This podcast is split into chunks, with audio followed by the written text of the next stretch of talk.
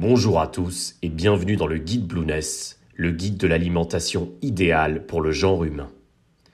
Nous en sommes au quatrième chapitre du tome réservé à l'alimentation faible en glucides, et ce podcast est consacré au retour en grâce du gras, ou comment des nutritionnistes de la nouvelle vague ainsi que des gourmets éclairés se sont rendus compte que les matières grasses n'étaient pas aussi néfastes qu'on avait bien voulu nous faire croire, bien au contraire. Comme nous l'avons vu dans les podcasts précédents, en promouvant le sucre et les glucides, l'industrie agroalimentaire a entraîné mécaniquement une diminution de la consommation des lipides. Dès lors, sous l'impulsion du lobby sucrier, les pouvoirs publics américains ont recommandé à partir des années 80 un apport en glucides majoritaire sur le reste des macronutriments. Et ils ont suggéré de diminuer la part de matières grasses dans l'alimentation, sous prétexte que ces dernières entraîneraient des maladies cardiovasculaires. C'est ainsi que la consommation de pâtes, riz, blé, céréales, pain, biscottes, fruits, jus et pommes de terre s'est envolée. Et dans le même temps, l'obésité a suivi cette augmentation. Or, tous ces aliments, qui constituent le cœur de l'alimentation occidentale moderne, ont tous un point commun, leur forte teneur en glucides. Mais comment expliquer le lien potentiel entre consommation de glucides et obésité? Les glucides feraient-ils grossir? Et si les matières grasses permettaient-elles finalement de maigrir? Et si les lipides n'étaient finalement pas si mauvais pour la santé? C'est justement la thèse de plus en plus partagée par certains nutritionnistes émergents qui considèrent que l'alimentation trop riche en glucides serait trop énergétique pour les sédentaires que nous sommes, et elle entraînerait de facto un stockage de graisse dans l'organisme et donc du surpoids dans les cas les plus bénins, et pour les cas les plus graves, de l'obésité, des maladies cardiovasculaires, du diabète ou encore des maladies auto-immunes. Dans la pensée commune, manger gras fait grossir. C'est un raisonnement qui, est a priori très facile à faire avaler aux consommateurs, car il semble tout à fait logique. Et c'est bien pour cela que les rayons des supermarchés ont été envahis de produits allégés en matière grasse ou même à 0%. Les consommateurs, soucieux de leur ligne, ont ainsi privilégié ces produits et diminué autant que possible l'apport en matières grasses dans leur alimentation, en se privant des lipides, ce macronutriment qui serait en fait extrêmement important pour l'organisme et qui pourrait même l'aider à mincir. Pour comprendre pourquoi les matières grasses seraient finalement bénéfiques, il faut s'intéresser à la définition même des lipides, leur intérêt scientifique pour l'organisme et la façon dont ils sont métabolisés. Tout d'abord, il faut savoir que les graisses ont joué un rôle déterminant au cours de l'évolution de l'être humain. Les acides gras constituent ainsi une forme d'énergie indispensable à l'organisme, assurent l'étanchéité des membranes cellulaires et garantissent les échanges. Sans les graisses, pas de transport d'hormones, pas d'activité neuronale et pas de reproduction. Les lipides garantissent en fait l'équilibre de l'organisme. Et même les graisses saturées et animal, qu'on a accusé de tous les maux, serait en fait bénéfique pour la santé, dans des proportions évidemment équilibrées, et à des moments opportuns de la journée. Nous y reviendrons plus tard. Mais alors pourquoi manger gras peut faire mincir et pourquoi manger glucidique peut entraîner un surpoids? Pour comprendre comment les matières grasses peuvent entraîner un, amincissement du corps et comment les glucides, donc les féculents, le blé, le riz, le pain, les pâtes et le sucre peuvent faire grossir lentement jour après jour de façon pernicieuse, il faut s'intéresser au fonctionnement de l'insuline. Lorsque nous mangeons des glucides, le taux de, glucose sanguin augmente. Or, l'organisme ne veut pas de cet excès de glucose dans le sang. Il souhaite maintenir un certain équilibre au-delà duquel cet excès est dangereux. C'est ainsi qu'intervient l'insuline, une hormone chargée de maintenir le niveau de sucre présent dans le sang à un niveau stable. C'est ce qu'on appelle la glycémie. Pour cela, l'insuline va transporter le glucose excédentaire vers les cellules des muscles, du foie, mais aussi vers les tissus adipeux, autrement dit les réserves de graisse, afin de justement maintenir la glycémie à un niveau acceptable. Le rôle de l'insuline est primordial. C'est grâce à cette hormone que la glycémie est maintenue, sans quoi les conséquences seraient très néfastes sur la santé.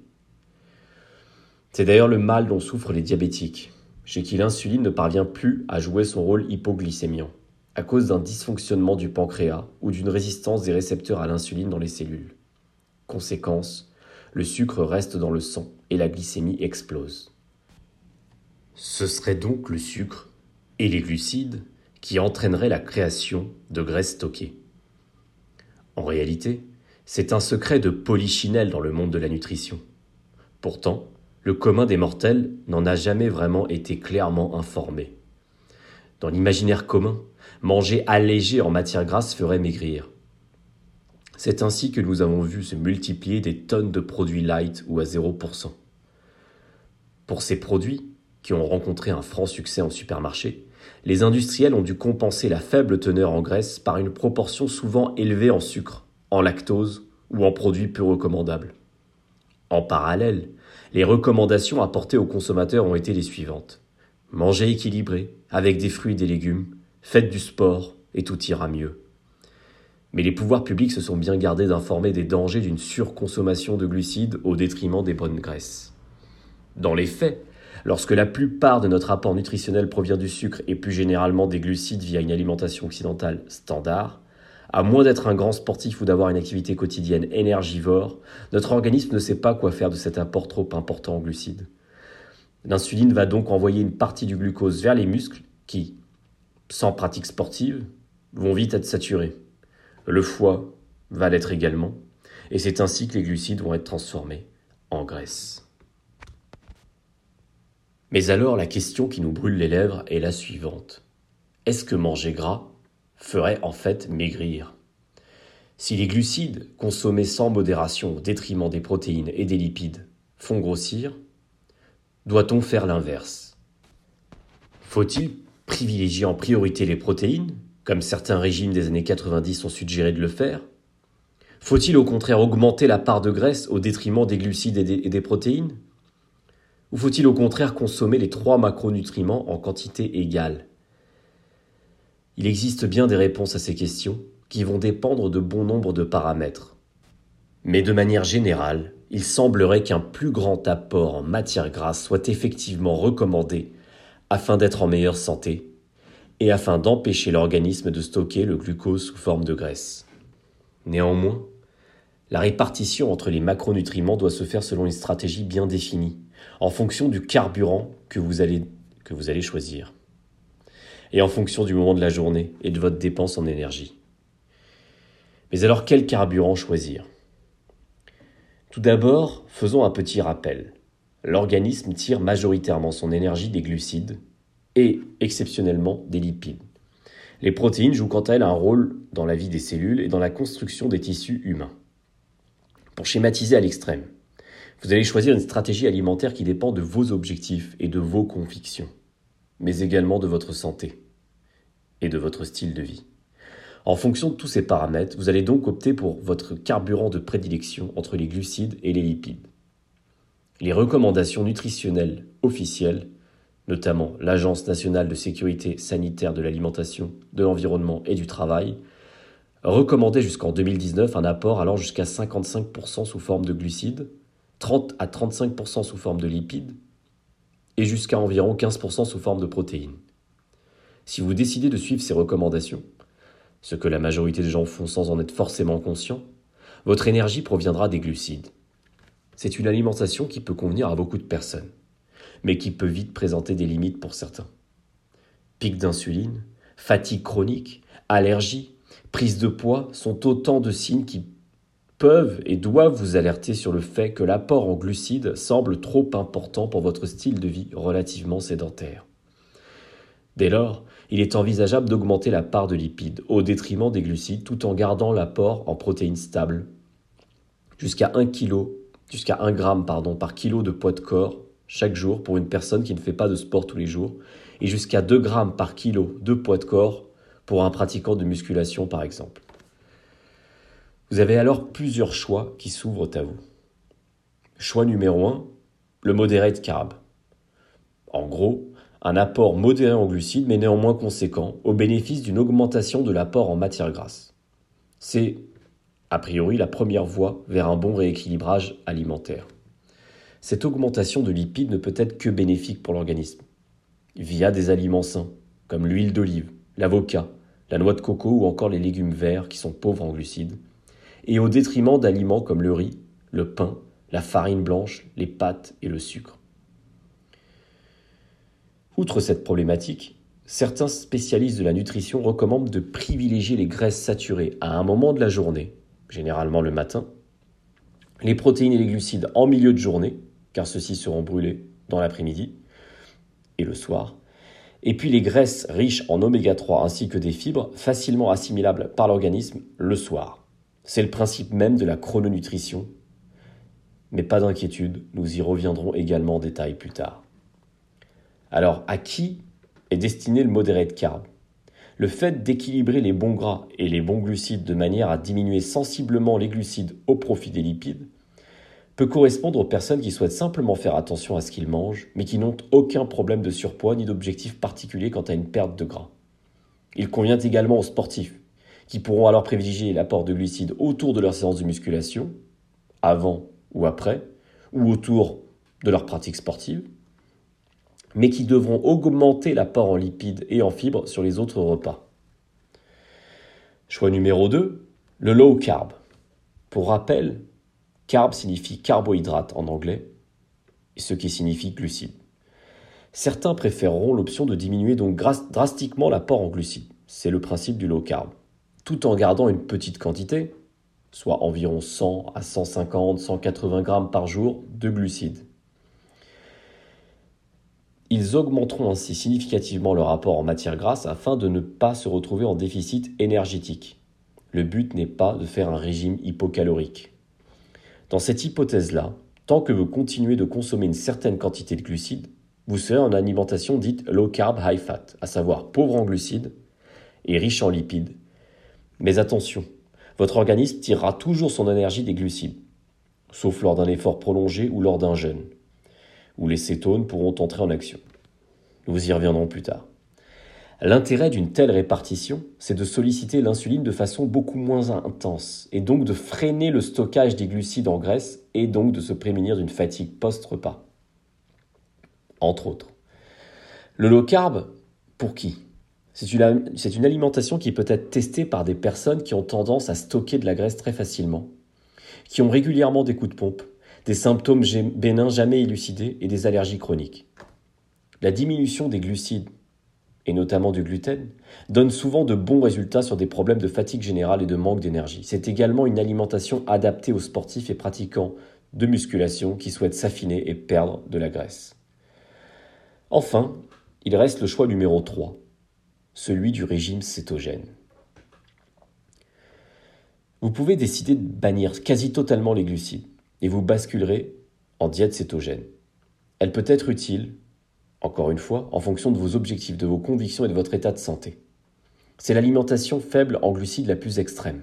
Elle est difficile à suivre sur le plan social et elle implique un changement métabolique, puisque votre énergie ne proviendra plus des glucides, mais des cétones, produites par le foie.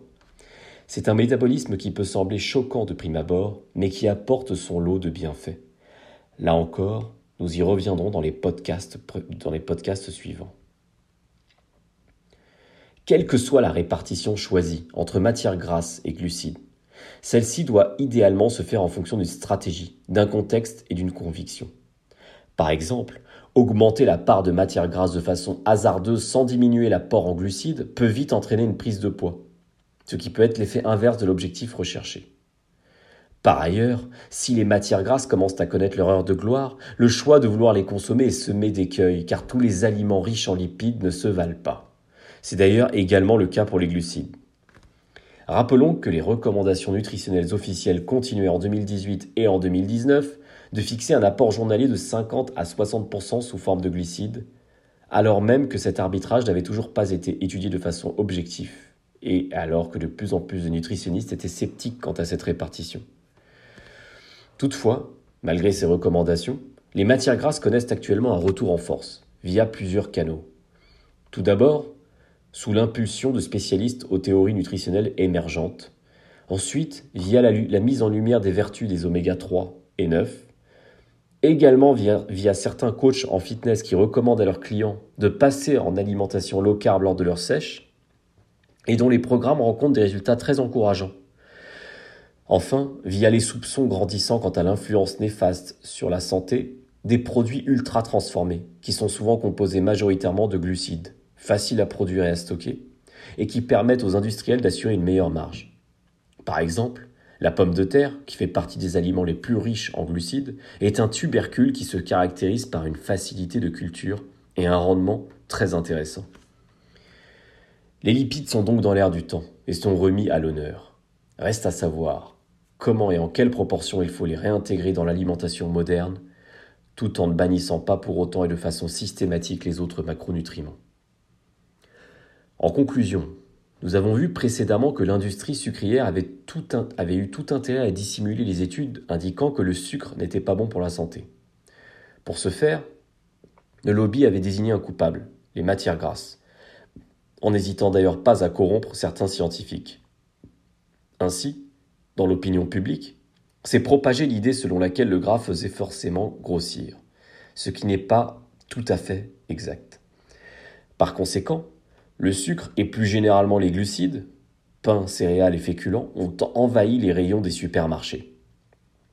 Et pour cause, ils sont souvent addictifs, entraînent une satiété tout à fait relative, ce qui pousse donc les consommateurs à consommer davantage et plus rapidement, et sont plus faciles et souvent moins coûteux à produire que les matières grasses ou les protéines.